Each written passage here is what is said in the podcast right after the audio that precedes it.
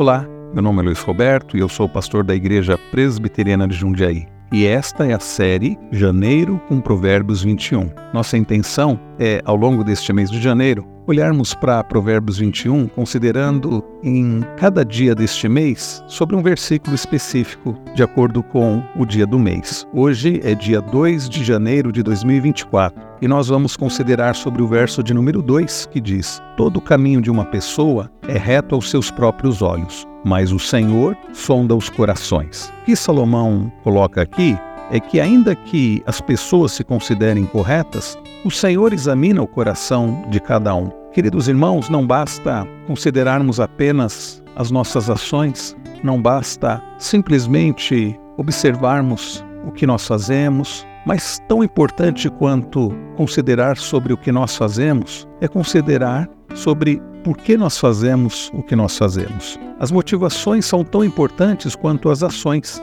Queridos irmãos, há muitas pessoas sinceramente enganadas. Há caminhos que parecem ser certos ao entendimento humano, mas são absolutamente errados. Há comportamentos humanos que até podem receber os aplausos das pessoas, mas essas práticas podem não passar no crivo da ética do Senhor. Há palavras que são agradáveis aos ouvidos das pessoas, mas que não são agradáveis ao Senhor. Ações que podem até receber elogios na terra ou das pessoas aqui desta terra, mas são reprovadas no céu. Então, queridos irmãos, é necessário observarmos, sondarmos o nosso coração, porque Deus faz isso o nosso Deus, além de ser onipotente, como nós consideramos ontem ao olhar para o verso de número 1, além do Senhor dirigir o coração das autoridades, além do Senhor estar no controle de todas as coisas, além de ser onipotente, ele também é onisciente.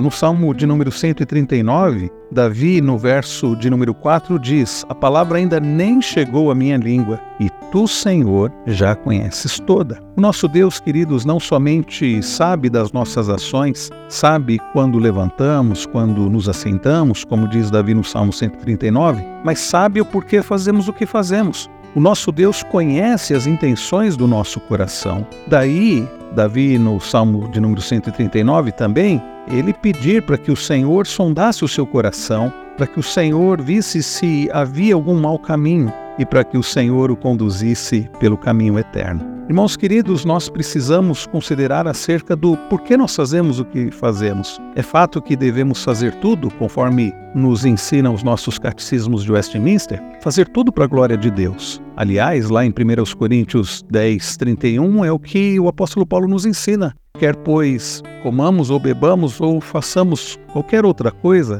devemos fazer tudo para a glória de Deus. Não basta fazermos aquilo que é correto, é preciso fazer com a motivação correta. Por exemplo, ninguém diria que dar esmolas, acudir ao necessitado, orar e jejuar sejam coisas erradas. Mas o nosso Senhor Jesus, lá em Mateus 6, no Sermão do Monte, diz que quando formos dar uma esmola, quando formos orar ou mesmo jejuar, devemos fazer em secreto, não como os hipócritas, que dão esmolas, que oram e que jejuam em público para receberem os aplausos, os reconhecimentos. Jesus diz que não deve ser essa a nossa motivação. Então devemos fazer o que é certo e devemos fazer o que é certo com a motivação correta, ou seja, a glória de Deus. Queridos irmãos, nós precisamos fazer o que é certo e vamos fazer o que é certo observando o que Deus requer de nós. Nós não podemos fazer o que achamos que é certo, devemos fazer o que